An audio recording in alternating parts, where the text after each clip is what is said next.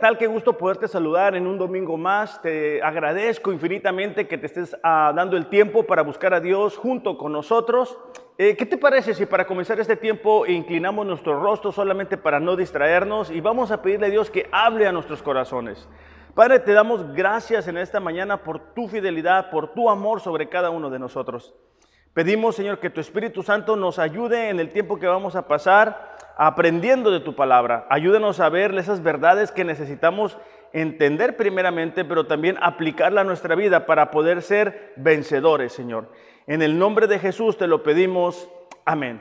Bueno, en este día estamos muy contentos porque estamos comenzando una nueva serie titulada Las Crónicas de los Reyes. Y solamente para entender un poquito más el concepto de crónica, eh, una crónica es la narración histórica de ciertos hechos contados en el orden cronológico. Y lo que vamos a estar buscando a través de esta serie es que ah, veamos las, las crónicas de ciertos reyes del pueblo de Israel. Y vamos a aprender juntos tanto las cosas buenas que hicieron y también las cosas malas, buscando identificar estas últimas en nuestras vidas y buscando también evitar cometer los mismos errores que ellos cometieron. Eh, en esta mañana quiero comenzar con un eh, mensaje titulado Crónica de un corazón orgulloso. Crónica de un corazón orgulloso. La definición de la palabra orgullo es el exagerado aprecio que uno tiene de sí mismo, una pretensión de superioridad sobre los demás,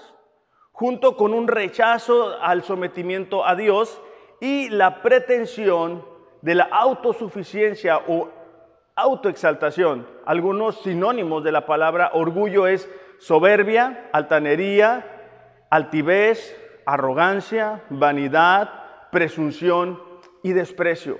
La Biblia es muy clara ah, en cuanto al, punto de vista que Dios tiene acerca del orgullo. Por ejemplo, Primera de Pedro capítulo 5 versículo 8 dice así, Dios se opone a los orgullosos pero muestra su favor a los humildes. El orgullo, nos vamos a dar cuenta en, este día, que el orgullo produce desobediencia en, el corazón del ser humano, aún en los cristianos, porque el orgullo nos impide cambiar. El orgullo también nos impide eh, depender o aprender a depender de Dios y también nos impide podernos relacionar de la manera correcta. Y bueno, la intención con este mensaje y con los siguientes mensajes que vamos a estar viendo durante los siguientes domingos es que podamos aprender de los errores y tratar de imitar a aquellos reyes que hicieron las cosas a la manera de Dios o que fueron obedientes a, lo que Dios les estaba diciendo. Primera de Corintios capítulo 10 versículo 11 dice así. Esas cosas les sucedieron a ellos como ejemplo para nosotros se pusieron por escrito para que nos sirvieran de advertencia. Básicamente la idea es de que nosotros al ver el ejemplo de ellos, las consecuencias de sus acciones, nos puedan servir de alguna manera como una advertencia. No sé si a ustedes les pasa, ¿verdad? Pero si vamos manejando nuestro carro y miramos una advertencia, algún señalamiento, eh, nuestra tendencia es a prestar mayor atención. O sea, no vamos a mirar un letrero que diga que la calle está cerrada y vamos a buscar acelerar. Todo lo contrario, vamos a reducir la velocidad de nuestro carro y vamos a prestar mayor atención. Y lo que vamos a estar buscando en los siguientes domingos es que aprendamos de, de, las vidas de estos reyes, aprendamos de las historias de estos reyes, porque para eso están en nuestra Biblia. Ahora, esta mañana eh, el título es Crónica de un corazón orgulloso y vamos a estar eh, enfocándonos en la historia del rey Saúl. Eh, me gustaría que abrieras tu Biblia ahí en casa, en Primera de Samuel, eh, capítulo 13. Vamos a estarnos moviendo de ahí en adelante, pero solamente para estarnos preparando y, de alguna manera ir subrayando desde casa. Eh, la historia de Saúl es muy interesante porque en ese tiempo Dios estaba liderando al pueblo de Israel eh, de manera directa. Pero como Dios conoce el corazón humano y sabía lo que iba a terminar sucediendo, eh, con el pueblo de Israel que iban a pedir un rey, les da instrucciones muy claras. Deuteronomio eh, capítulo 17, versículos 14 y 18 y 19 dice, estás por entrar en la tierra que el Señor tu Dios te da. Cuando tomes posesión de ella y te establezcas allí, tal vez, dice, se te ocurra pensar, Deberíamos tener un rey para que nos gobierne tal como las naciones que nos rodean. Es decir, Dios sabía que en un futuro el pueblo de Israel iba a estar queriendo imitar a las naciones que le rodeaban. Entonces dice, bueno, tal vez se te va a ocurrir eh, pedir un rey. Eh, versículo 18 dice así, cuando se siente en el trono a reinar, deberá producir una copia de este conjunto de instrucciones en un rollo, en presencia de los sacerdotes levitas. Tendrá esa copia siempre consigo, subrayen la palabra siempre, y la leerá todos los días, subrayen la palabra todos los días. De esa manera aprenderá a temer al Señor su Dios al obedecer todas las condiciones de esta serie de instrucciones y decretos, subrayen la palabra obedecer. Versículo 20. La lectura diaria impedirá que se vuelva orgulloso. Subrayen la palabra orgulloso, de ser posible en rojo, y actúe como si fuera superior al resto de los compatriotas. También impedirá que se aparte de los mandatos en lo más mínimo. Además, será una garantía de que él y, sus descendientes reinarán por muchas generaciones en Israel. Básicamente lo que Dios estaba diciendo es que cada rey al entrar y fueran sus primeros días como rey debería de producir, vamos a decirlo, una Biblia a mano. Y esta Biblia no debería ser un documento que estuviera guardado, sino que debería ser un documento que estuviera siempre con el rey, porque el rey necesitaba estarlo leyendo constantemente y eso evitaría que su corazón se llenara de orgullo. Entonces Dios conoce nuestro corazón y sabe lo que pasa en el corazón humano y nuestra tendencia es siempre al orgullo, ¿verdad? A la autosuficiencia, a yo lo puedo hacer, a no necesito que me ayuden. Entonces, el orgullo, como vamos a ver en esta mañana, produce desobediencia. Hay una frase que te quiero compartir y es que a través del orgullo el diablo puede lograr que nuestro peor enemigo seamos nosotros mismos. A través del orgullo el diablo puede lograr que nuestro peor enemigo seamos nosotros mismos. ¿Por qué? Porque alguien dijo, ¿verdad? Y es una realidad. Cuando alguien tiene orgullo, el último en enterarse es la persona, es como el mal aliento, ¿verdad? Todo el mundo sabe que lo tenemos, menos el, que lo tiene de alguna forma. y en cuanto al orgullo, es muy similar. La mayoría de personas que batallan con esa situación no tienen la posibilidad de reconocerlo. Es muy interesante porque el pueblo de Israel, como estábamos leyendo ahorita, estaba pidiendo un rey, alguien que les representara. Ya no querían que Dios les liderara de manera directa. Entonces, eh, Dios busca a esta persona llamada Saúl y de alguna forma este rey sería la esperanza para esta nación, para que buscaran a Dios. Nos vamos a dar cuenta en los siguientes domingos que cuando el rey de Israel buscaba a Dios, toda la nación entera iba a buscar a Dios. Pero cuando el rey se distanciaba de Dios, se alejaba de Dios, comenzaba a cometer desobediencia, toda la nación también se alejaba de Dios. Fíjate cómo habla la Biblia de Saúl. Primera de Samuel, capítulo 9, versículo 20, es en el momento en el que el profeta Samuel va a ungirlo y le habla y le da una promesa para Saúl. Dice, tú, dice, y tu familia son el centro de todas las esperanzas de Israel. Tú y tu familia son el centro de todas las esperanzas de Israel. Yo subrayé ese versículo porque me llamó la atención cómo eh, eh, eh, Dios le estaba dando una promesa a Saúl para que él fuera el estandarte, para que él fuera ese líder que motivara a las naciones de Israel a buscarle a él. Y muchas veces no nos damos cuenta, pero cuando nosotros nos convertimos a Dios, de alguna forma somos la esperanza para que nuestra familia pueda conocer a Dios, para que nuestros vecinos puedan darse cuenta que en nosotros hay algo diferente, que las personas que nos rodean, la persona del mercado, a donde quiera que vamos, de alguna manera nosotros somos la esperanza de que ellos lo puedan conocer. Entonces es importante que podamos reconocer eso. Interesante porque vamos a mirar cómo el corazón de, Saúl de alguna manera se va llenando de orgullo. Sus inicios no, no fueron así. Él comenzó humilde. Fíjate cuando, cuando el profeta eh, Samuel va y lo unge y, y y le dice el plan de Dios para su vida, su respuesta fue esta. Saúl respondió, pero solo soy de la tribu de Benjamín, la más pequeña de Israel, y mi familia es la menos importante. Él dice, mi tribu es la, menor o es la más pequeña de Israel y mi familia es la menos importante de todas las familias de la tribu. ¿Por qué me habla usted de esa manera? Saúl estaba sorprendido de que Dios le hubiera elegido para ser el primer rey de Israel. Cuando lo van a presentar con el pueblo, sucede lo mismo. Es algo muy interesante este, porque están eh, buscando a, Saúl para presentarlo ante el pueblo como el primer rey de Israel. Está toda la celebración, toda la, la nación ahí, ¿verdad? Viendo quién va a ser el elegido y no lo encuentran. Primera de Samuel 10, 22, 23 dice, cuando lo buscaron, había desaparecido. Entonces le preguntaron al Señor, ¿dónde está? El Señor contestó, está escondido entre el equipaje.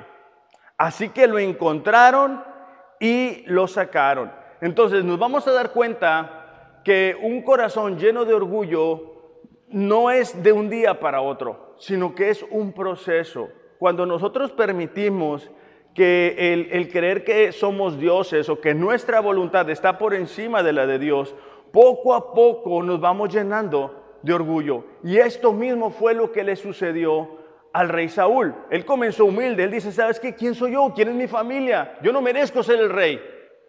y, cuando lo van a, a, a, hacer parte de la celebración porque lo habían elegido, él está escondido, él dice, yo no voy a poder con esto. Pero bueno, vamos a darnos cuenta cómo el orgullo es muy sutil y la posibilidad para nosotros de darnos cuenta que quizá sin darnos cuenta estamos viviendo con un corazón orgulloso. Primera de Samuel, capítulo 13, versículo 8, vamos a estarnos moviendo en, capítulo 13, 14 y 15, eh, nos cuenta la historia o la crónica del rey Saúl. Samuel, después de haberlo ungido, de haberlo elegido, le dice, ¿sabes qué, Saúl? Tienes que esperarme siete días. Siete días y yo voy a venir y voy a ofrecer un sacrificio. Parece sencilla la instrucción, Parece que no es muy difícil. El problema es que Saúl tiene enfrente a un enemigo llamado los filisteos y ellos estaban amenazando a la nación de Israel. Vamos a comenzar a leer en el versículo 8 de 1 Samuel capítulo 13. Dice, Saúl se dio cuenta de que sus tropas habían comenzado a desertar, de modo que ordenó, tráiganme la ofrenda quemada y la ofrenda de paz. Y Saúl mismo sacrificó la ofrenda quemada. Precisamente cuando Saúl terminaba de sacrificar la ofrenda quemada, llegó Samuel.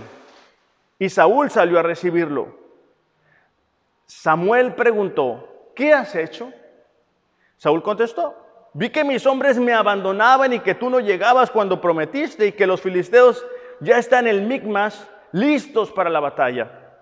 Así que dije, los filisteos están listos para marchar contra nosotros en Gilgal y yo ni siquiera he pedido ayuda al Señor.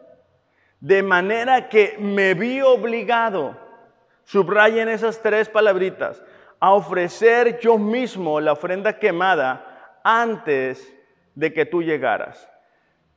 En esta escena, en, esta, en este comienzo de la crónica del rey Saúl, podemos darnos cuenta que comenzó con desobediencia. Samuel era el encargado de ofrecer los sacrificios. El rey no estaba eh, con esa responsabilidad, era algo santo, era algo que únicamente el profeta podía hacer. Pero lo que nos comienza diciendo esta crónica es que Saúl comenzó a ver las circunstancias, comenzó a voltear a ver a los hombres, a las personas y se dio cuenta que estaban desertando, que lo estaban abandonando.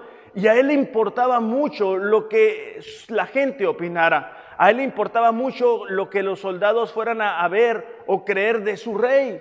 Entonces, él toma la instrucción, el mandato de parte de Dios y lo hace a un lado. Y dice, bueno, yo lo puedo hacer a mi manera. Y cada vez que nosotros permitimos que el orgullo se haga más grande en nuestro corazón, es cuando tú y yo decimos, Dios dijo esto, ¿verdad? Pero lo voy a hacer a mi manera. Ya sé lo que Dios dijo acerca del matrimonio. Ya sé cómo debo de tratar a mi esposa pero lo voy a hacer a mi manera. Ya sé lo que Dios me dijo acerca de la responsabilidad que tengo con mis hijos, pero lo voy a hacer a mi manera. Ya sé lo que Dios dijo acerca del dinero, acerca de los diezmos, de las ofrendas, pero lo voy a hacer a mi manera. Ya sé lo que Dios dijo de, de mi santidad, de cuidar mi testimonio, pero lo voy a hacer a mi manera. Y cada vez que nosotros pensamos que a nuestra manera es mejor que a la manera de Dios, estamos cayendo en orgullo. Un hombre muy usado por Dios fue el apóstol Pablo. Gálatas 1.10 nos relata cuál era la prioridad para el apóstol Pablo. Dice así, queda claro que no es mi intención ganarme el favor de la gente, sino el de Dios. Si mi objetivo fuera agradar a la gente, no sería siervo de Dios. Pablo tenía muy claro cuáles eran sus prioridades. Saúl comenzó a permitir que el orgullo inundara su corazón. Es interesante, pero cuando me toca escuchar a personas cristianas, la mayoría de ellas tienen la idea de que Dios se ha olvidado de sus promesas, de que Dios se ha quedado muy atrás. No me ha tocado que alguien diga, ¿sabes qué, Alex? Este, Dios me, me, bendice demasiado, no lo alcanzo, o sea, abre una puerta por aquí, abre una puerta por allá, no lo alcanzo, me siento cansado de tanta bendición. No funciona así. La mayoría de las personas tienen la idea de que Dios se ha olvidado de sus promesas, pero no debemos de cometer el error de Saúl, ¿verdad? Que él dijo, bueno, lo voy a hacer yo, no, no, no se tiene que ser exactamente como Dios dijo, ese es un error. Ese es un problema que pudiera comenzar a surgir en nuestro corazón. Nosotros no debemos obedecer a las circunstancias, sino obedecer a quien controla las circunstancias. Saúl voltea y se da cuenta de que se está quedando solo. Y muchas veces cuando tú y yo buscamos hacer la voluntad de Dios, tenemos esa idea, las circunstancias no son favorables, no estamos viendo lo que quisiéramos ver, pero las promesas de Dios siguen estando ahí. La pregunta para nosotros es saber si vamos a, seguir confiando en Dios aun cuando las circunstancias no sean favorables. Porque si nosotros estamos buscando que las circunstancias sean favorables, entonces no necesitamos fe. Lo que necesitamos es dos ojos simplemente para ver la realidad. Entonces, esto fue lo que comenzó a surgir en el corazón de Saúl. Fíjate la respuesta de parte de Dios, ¿no? Porque Estamos viviendo en tiempos en los cuales hacemos mucho énfasis en, el amor de Dios. Y el amor de Dios es una realidad, ¿verdad? Pero también es una realidad que Dios está esperando que tú y yo seamos humildes, que tú y yo seamos obedientes a su palabra. Fíjate la respuesta del profeta Samuel. Primera de Samuel, capítulo 13, versículo 13. ¡Qué tontería! exclamó Samuel. No obedeciste al mandato que te dio el Señor tu Dios. Si hubieras obedecido al Señor, habría establecido tu reino sobre Israel para siempre. Pero ahora tu reino tiene que terminar. La respuesta del, profeta Samuel nos muestra el corazón de Dios cuando tú y yo decidimos desobedecer. Cuando tú y yo decidimos poner por encima de su voluntad nuestra voluntad cuando tú y yo ponemos nuestros ojos en las circunstancias y eso nos lleva a desobedecer a Dios. Es Saúl reprendido, ¿verdad? Ah, fuertemente por el profeta Samuel. ¿Por qué? Por su desobediencia, porque un corazón orgulloso siempre produce desobediencia. La desobediencia nos costará más de lo que estamos dispuestos a pagar y nos va a llevar a un lugar a donde no queremos ir. La desobediencia siempre nos va a costar más caro de lo que queremos pagar y nos va a llevar a un lugar más lejos de lo que queremos ir. Muchas veces podemos ver la desobediencia como un atajo, ¿verdad? Para las bendiciones, para los deseos, los sueños que nosotros tenemos. Pero cuando elegimos desobedecer a Dios, estamos cometiendo un acto de desobediencia que nos va a costar caro, no únicamente a nosotros, sino a nuestra familia. El profeta Samuel le dice, ¿sabes qué? Tu reino se hubiera establecido, hubieras formado una dinastía. tus hijos hubieran seguido reinando después de ti, pero porque desobedeciste, porque permitiste que el orgullo se llenara en tu corazón, ahora tu reinado va a terminar. Eso nos muestra a nosotros que cuando decidimos, ¿verdad?, desobedecer a Dios, no únicamente somos afectados nosotros, sino las personas que nos rodean, las personas que decimos amar, nuestros hijos, nuestros nietos. De ahí la importancia de mantener siempre un corazón humilde. Proverbios 3, 5 al 7 dice, confía en el Señor con todo tu corazón. No dependas de tu propio entendimiento. Busca tu voluntad en todo lo que hagas y Él te mostrará el camino a tomar. No te dejes impresionar por tu propia sabiduría. En cambio, teme al Señor y aléjate del mal. Quizá de forma directa no nos vamos a despertar un día y decir, ¿sabes qué? Dios, tú estás diciendo esto, yo voy a hacer lo otro. Pero nuestra conducta muestra que estamos teniendo orgullo en nuestro corazón, porque la voluntad de Dios está aquí. Y cada vez que tú y yo decidimos no abrir este libro, cada vez que tú y yo decidimos no abrir nuestro corazón ante este libro, estamos actuando en desobediencia. Estamos actuando en orgullo. ¿Por qué? Porque estamos diciendo, ah, yo puedo solo. Yo puedo resolver esta situación. Yo sé que es lo mejor para mí. Y eso va a traer consecuencias sobre nuestras vidas. Proverbios 19, 3 dice así, hay gente insensata que arruina su vida ella misma pero luego le echa la culpa al Señor. Y eso es una realidad, ¿verdad? Muchas veces actuamos en desobediencia. Nos alejamos de lo que Dios dice. Y después, cuando estamos cosechando eh, las, las consecuencias, ¿verdad? Cuando tenemos un matrimonio roto, cuando tenemos un hijo rebelde, cuando no nos alcanza el dinero, le echamos la culpa a Dios. Cuando Dios nos ha dado su voluntad, Dios nos restaura, Dios nos da muchas promesas, Dios nos perdona, pero necesitamos primero darnos cuenta que posiblemente estamos teniendo un corazón orgulloso. Proverbios 16, 18 dice así, delante de la destrucción va el orgullo y delante de la caída la altivez de espíritu. Cada vez que nosotros permitimos, ¿verdad? Que nuestro corazón se exalte, que creamos que se trata de nosotros, Estamos próximos a recibir destrucción en nuestras vidas. Ahora, existe otro incidente, y este lo voy a tocar muy breve, en, en, 1 Samuel capítulo 14, versículo 18 y 19. Y es una historia muy interesante porque el pueblo de Israel, una vez más, ¿verdad?, se encuentran enfrentando a los filisteos. Parece que en este capítulo, en, este episodio de la crónica de, de Saúl, él se ha dado cuenta finalmente que necesita buscar a Dios. Fíjate, eh, versículo 18. Como en esos días los israelitas tenían con ellos el cofre del pacto de Dios, Saúl le dijo al sacerdote Ahías, trae el cofre y consulta a Dios qué debemos hacer. Estaba en el medio de una, eh, una batalla estaban enfrentando a un enemigo y Saúl dice, ¿sabes qué? Traigan, ¿verdad? Vamos a consultar a Dios, vamos a ver qué es lo que debemos hacer. Sin embargo, al darse cuenta de que aumentaba la confusión en el campamento de los filisteos, le dijo a Ahías, ya no hace falta que lo traigas y consultemos a Dios. Fíjate nada más. la nación está enfrentando a un enemigo. Ellos se dan cuenta que necesitan la ayuda de Dios, ¿verdad? ¿Qué es lo que debemos hacer? En ese momento Dios produce un terremoto en, la tribu, ¿verdad?, de los filisteos. Y comienza a haber confusión entre los filisteos, ¿verdad?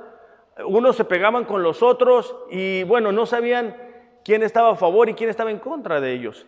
Saúl se da cuenta y Saúl dice, ¿sabes qué? Ya no necesitamos consultar a Dios. Ya, ya se hicieron pelotas ellos solos, vamos sobre ellos.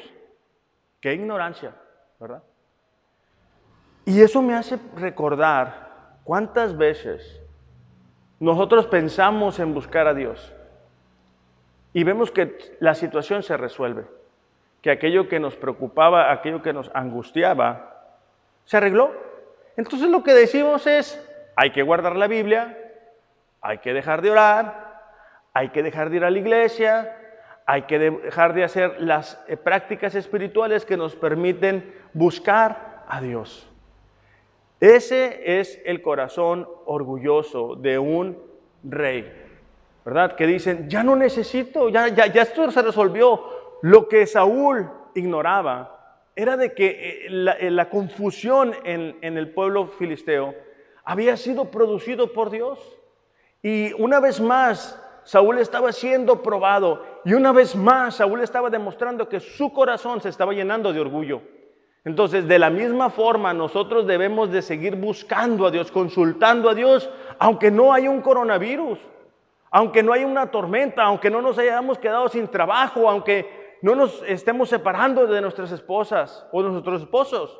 Aunque no haya una crisis, el consultar a Dios es parte de fomentar un corazón humilde dentro de nosotros.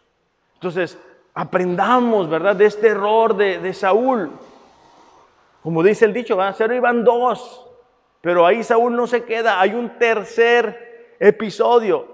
Y es lo que se encuentra en 1 Samuel capítulo 15, versículo 1 en adelante. Es el profeta Samuel una vez más dando un mensaje al rey Saúl. Fíjate lo que dice. Así, así que pon atención al mensaje del Señor. Así dice el Señor Todopoderoso. He decidido castigar a los amalecitas por lo que le hicieron a Israel, pues no dejaron pasar al pueblo cuando salía de Egipto Así que ve y ataca a los amalecitas ahora mismo.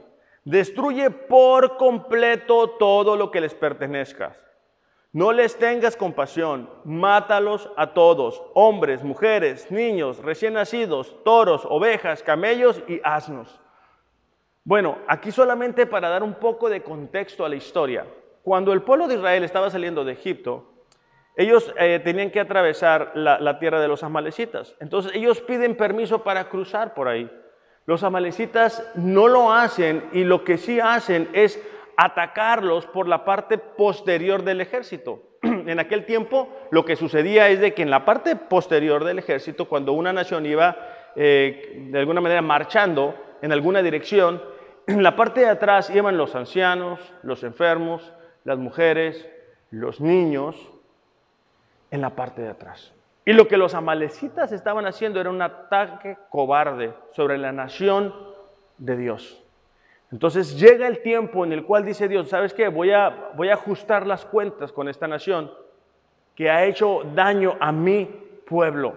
Entonces el instrumento que eh, Dios usa o quiere utilizar, mejor dicho, es el rey Saúl, ¿verdad? Dice, ¿sabes qué? Ellos le hicieron daño a mi pueblo, ahora voy a ajustar cuentas. Elimina todo, ¿verdad? Parece sencilla la instrucción, parece clara. Vamos a ver qué es lo que hace eh, el rey Saúl. Primera de Samuel, capítulo 15, versículo 7 en adelante. Saúl atacó a los amalecitas desde Javila hasta Sur, que está cerca de la frontera de Egipto. A Agag, el rey de Amalek, lo capturó vivo pero a todos los habitantes los mató a filo de espada. Además de perdonarle la vida a Agag, Saúl y su ejército, preservaron las mejores ovejas y vacas, los terneros más gordos, en fin, dice, todo lo que era de valor. Nada de esto quisieron destruir. Solo destruyeron lo que era inútil y lo que no servía. Una vez más, ¿verdad? Dios le da una instrucción al rey Saúl y Saúl dice, a mi manera es mejor. Le dijo, elimina a todos. Y él dice, ¿sabes qué? Voy a, preservar la vida del rey Agag. Y a lo mejor podemos decir, bueno, no es para tanto, ¿verdad? Es una persona, no sucede nada. No, sí sucede. Y más adelante en la historia, en el libro de Esther, nos damos cuenta que hay una nación que está a punto de exterminar al pueblo israelita. Bueno, esa nación que busca eliminar al pueblo israelita son los descendientes de los amalecitas. De ahí la importancia, ¿verdad?, de ser obedientes con Dios. Muchas veces no entendemos por qué Dios nos instruye de cierta forma y queremos que todo pase por el filtro de nuestro entendimiento. Y no nos damos cuenta que Dios sabe mucho, pero mucho más que nosotros. Entonces, aquí el rey Saúl le perdona la vida al rey Agag, que eso va a traer consecuencias más tarde sobre la nación de Israel. Una de las razones por las que eh, Saúl le perdona la vida a este rey es porque en aquel tiempo Agag era un rey muy temido.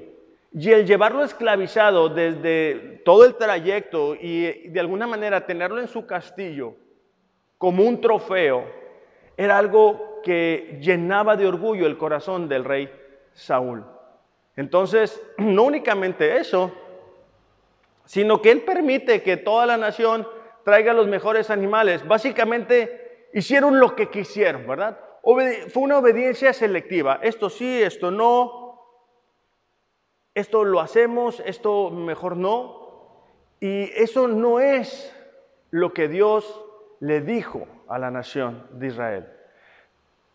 Amalek ejemplifica en nuestras vidas el pecado. Nosotros estamos llamados a vivir en santidad. Estamos llamados a ser obedientes. Estamos llamados a ser la luz y la sal de esta tierra.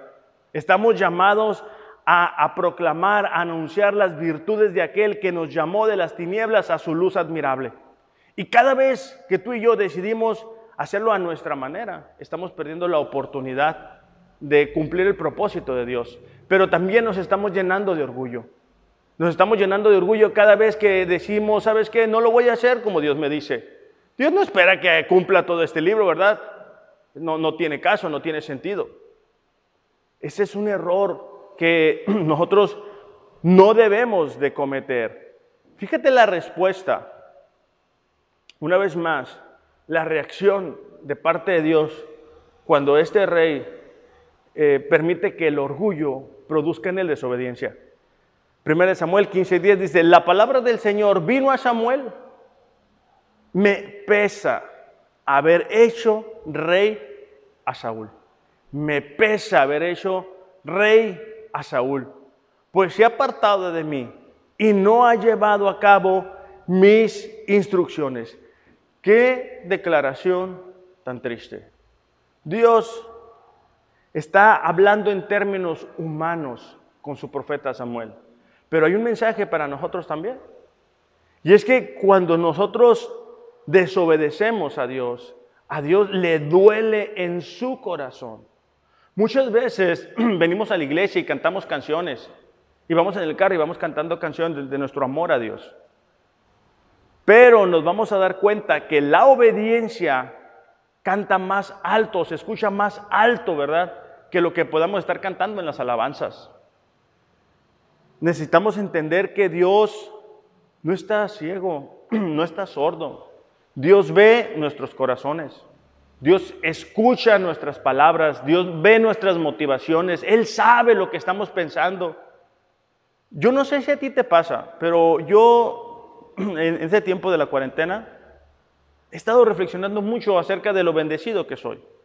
Tener a mi esposa, tener a la iglesia, a mis hijos, es una bendición que, que, que no me queda más que agradecerle a Dios.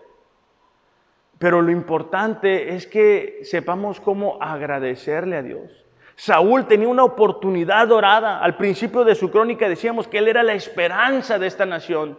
Y él está destruyendo su vida, su reino, su dinastía, su familia, al pueblo de Israel. Y cuando tú y yo permitimos que el orgullo nos llene, estamos haciendo exactamente lo mismo. Estamos produciendo destrucción en nuestra vida, destrucción sobre nuestra familia, destrucción sobre nuestros hijos, sobre nuestra esposa, cuando decidimos poner nuestra voluntad, nuestra inteligencia por encima de la de Dios.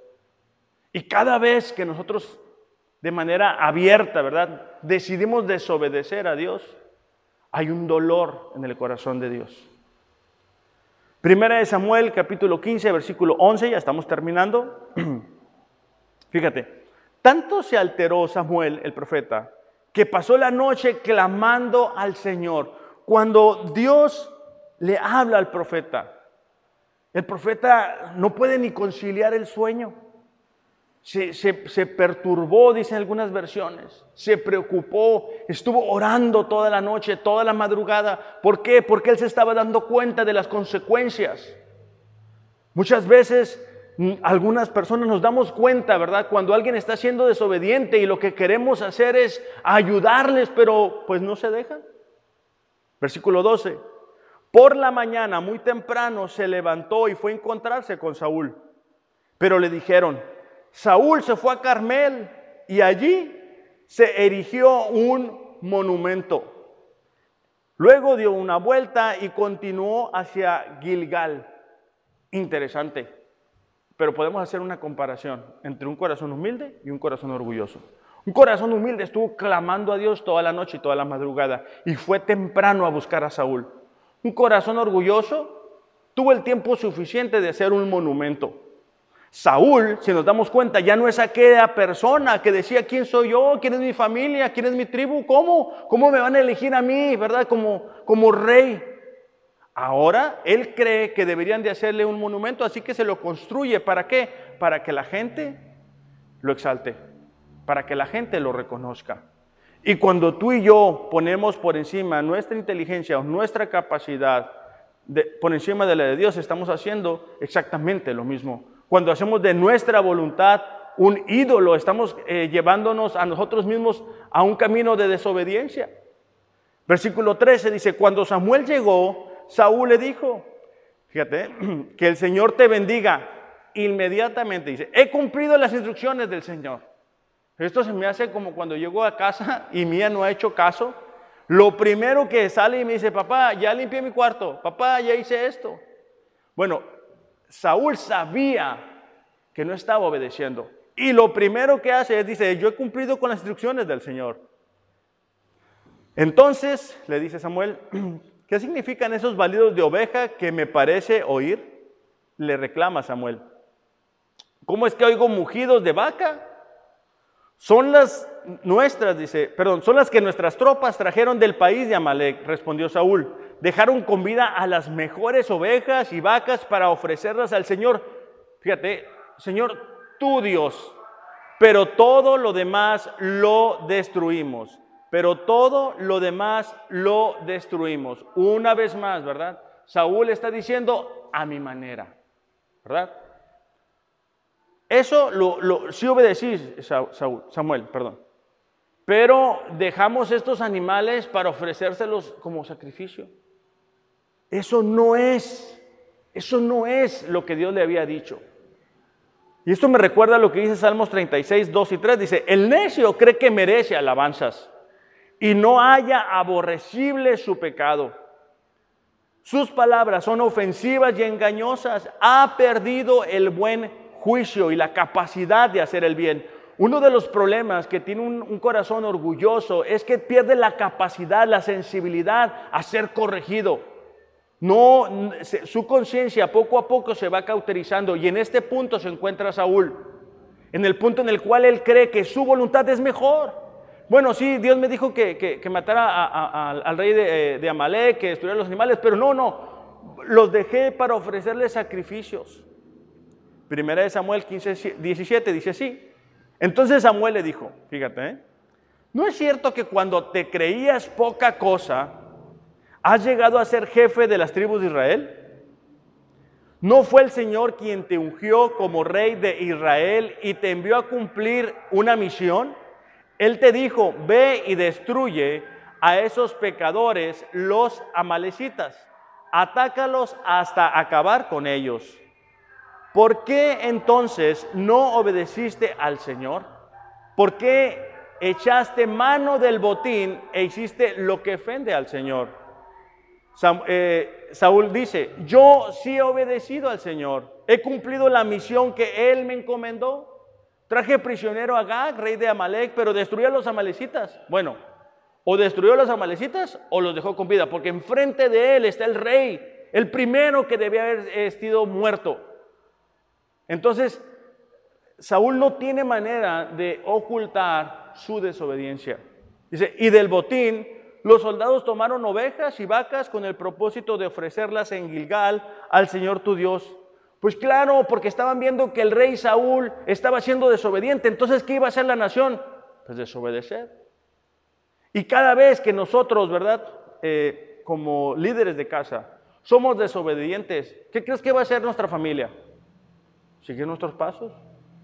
Si nosotros somos obedientes, ellos van a ser obedientes y van a experimentar la bendición de Dios. Si nosotros somos desobedientes, lo que estamos trayendo es destrucción no únicamente para nuestra vida, sino la familia. Estamos dando un mal ejemplo. Al principio te decía, ¿verdad? Que este, Saúl fue llamado la esperanza de Israel. Ahora, ahora como dice el dicho, ahora es otra historia, porque ahora Saúl está trayendo destrucción, está trayendo desobediencia. La nación está viendo que el profeta dijo una cosa y el rey hizo otra. Samuel respondió, ¿qué le agrada más al Señor? ¿Que se le ofrezcan holocaustos y sacrificios o que se obedezca lo que Él dice? El obedecer vale más que el sacrificio, prestar atención más que la grasa de carneros. La rebeldía, dice, es tan grave como la adivinación, la arrogancia como el pecado de idolatría. Como tú has rechazado la palabra del Señor, Él te ha rechazado como rey. Interesante, pero aquí vemos cómo termina la historia del primer rey de Israel. Aquí vemos cómo termina la historia de un corazón orgulloso, produciendo desobediencia. Y en ese punto Dios le ha desechado. Dios le desechó porque Saúl menospreció la palabra de Dios. Porque Saúl en repetidas ocasiones dijo, a mi manera. No necesito esperar siete días, no necesito consultar a Dios, no necesito terminar con todo lo de Amalek, lo voy a hacer a mi manera. Entonces él pensaba que el ofrecer sacrificios era más importante para Dios. Y es que en sacrificio ofrecemos la carne de otra criatura, en este caso un animal. En sacrificio ofrecemos la carne de otra criatura. En obediencia ofrecemos nuestra propia voluntad ante Dios. Cuando tú y yo somos obedientes ante Dios, estamos ofreciendo nuestra voluntad. Hay cosas que no nos van a hacer sentido, ¿verdad? Hay cosas que, que a lo mejor no entendemos del todo. No hay problema, no necesitamos entenderlo todo. Lo que sí necesitamos es obedecer lo que sabemos. Sí necesitamos darle prioridad a la palabra de Dios en nuestras vidas. La intención con este mensaje es que tú y yo podamos darnos cuenta que muchas veces tenemos orgullo en nuestro corazón y no nos damos cuenta, porque creemos que el, el vivir en desobediencia no es orgullo, pero podemos darnos cuenta con la historia o con la crónica del rey Saúl que así es. Y podemos darnos cuenta de las consecuencias de la destrucción que produjo en su vida. Toda desobediencia es en realidad idolatría, porque convierte a la voluntad propia en un Dios. Toda desobediencia es idolatría, porque convierte a la voluntad propia en un Dios. Es cuando tú y yo decimos, no, mi voluntad está por encima de Dios. ¿verdad? Dios dijo esto, pero yo lo voy a hacer así. Y me va a dar el mismo resultado sin tener que sacrificar tanto. No funciona así. Recordemos que tenemos un Dios que dice la Biblia que recorre toda la tierra para ver quién le es fiel y derramar su bendición sobre esa persona. Iglesia, necesitamos pedirle al Espíritu Santo que nos ayude, que nos examine, que podamos realmente darnos cuenta si estamos viviendo en orgullo y, quizá no nos hemos dado cuenta, ¿verdad? Al principio te decía, dicen que el orgullo es como el mal aliento, o sea, todo el mundo se da cuenta que lo tenemos menos nosotros y a lo mejor nosotros decimos, no, yo no soy orgulloso, pero comparamos nuestra vida con lo que dice aquí y estamos en otro lugar. Comparamos la forma en que tratamos a nuestra esposa o a nuestro esposo y estamos en otro lugar. Comparamos la forma en que le hablamos a nuestros hijos y no se alinea a lo que aquí dice.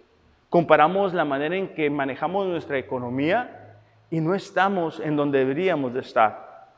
Entonces, yo te quiero invitar a que en esta mañana podamos abrir nuestro corazón delante de Dios y decirle, Señor, yo quiero, yo quiero aprender del ejemplo de Saúl. Yo no quiero ser destruido. Yo no quiero traer destrucción, dolor a mi familia, a mis nietos, solamente por creer que yo sé más que tú. Entonces, este, únicamente, ¿verdad? Antes de terminar, me gustaría invitar a aquellas personas que nos están viendo, nos están escuchando por primera vez y no han entregado o no han rendido su voluntad a Dios. Dios tiene un plan maravilloso para tu vida, pero ese plan comienza o arranca cuando tú y yo nos arrepentimos, cuando tú y yo nos damos cuenta que necesitamos a Dios en nuestra vida, que nosotros estamos alejados de Él. Si tu deseo es que Dios te ayude a entender cuál es el plan y el propósito de tu vida, si tú y yo, si tú, perdón, decides tomar esta decisión que va a cambiar el rumbo eterno de tu vida, eh, ahí donde tú te encuentras, yo te voy a invitar a que simplemente repita las palabras que yo te voy a decir. Es una oración, todos lo hemos hecho, bueno, todos los que hemos recibido a Jesús en nuestro corazón. Así que si, es tu decisión, inclina tu rostro y vamos a, de tal forma que te puedas escuchar. Dios, te doy gracias en esta mañana por la oportunidad que me has dado de escuchar acerca de tu palabra y tu amor sobre mí. Yo te pido que tú me ayudes, que tú me cambies, que me hagas una nueva persona. Yo me arrepiento de mis pecados. Te pido, ayúdame, lléname con tu Espíritu Santo. En el nombre de Jesús. Amén. Si tú has hecho esta oración, nos encantaría que nos envíes un mensaje, quisiéramos eh, estar en contacto contigo. Y bueno, obviamente si estás en la ciudad de Rosarito, que vengas a esta tu iglesia, sede Rosarito.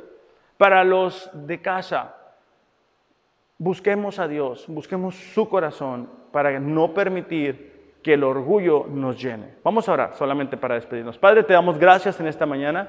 Gracias por este tipo de historias que nos ayudan a confrontarnos con motivaciones, con actitudes que muchas veces tenemos y que no nos damos cuenta que no somos conscientes de ellas. Pedimos, Señor, que podamos aprender de la crónica del rey Saúl y ser humildes delante de ti, Permitir que tú trates con nuestro carácter, con nuestra forma de ser, con nuestras prioridades, Dios. Y de esa manera lograr ser, como hemos abrazado el lema, vencedores. Te damos gracias en este día en el nombre de Jesús. Amén. Bueno, iglesia, nos vemos muy, muy pronto. Los amo, pero Dios les ama más. Gracias.